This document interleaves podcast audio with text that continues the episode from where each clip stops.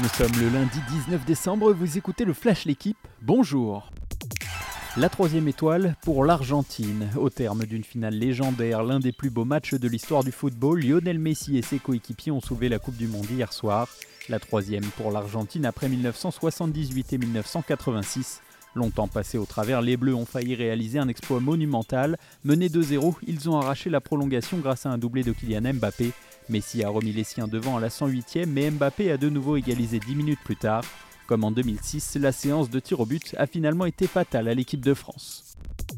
À 35 ans, Lionel Messi tient le trophée tant convoité. Au terme de sa cinquième Coupe du Monde, le génie argentin est enfin sacré.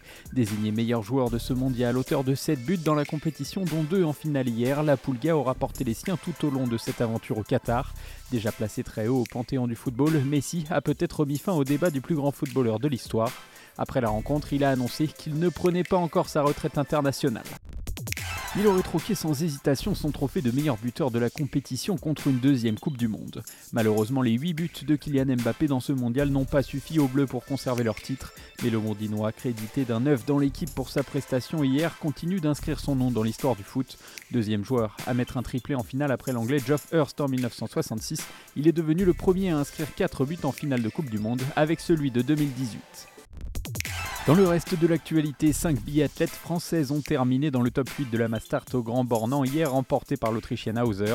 En ski, l'américaine Schifrin s'est imposée sur le Super G de Saint-Moritz. La française Miradoli a pris la troisième place. Chez les hommes, victoire du Norvégien Braten au géant d'Alta Badia, Pinturo a terminé quatrième. En Champions Cup, Toulouse a surclassé les Sharks 45-19, défaite du Racing 14 à 10 contre les Harlequins. Merci d'avoir écouté le Flash l'équipe, bonne journée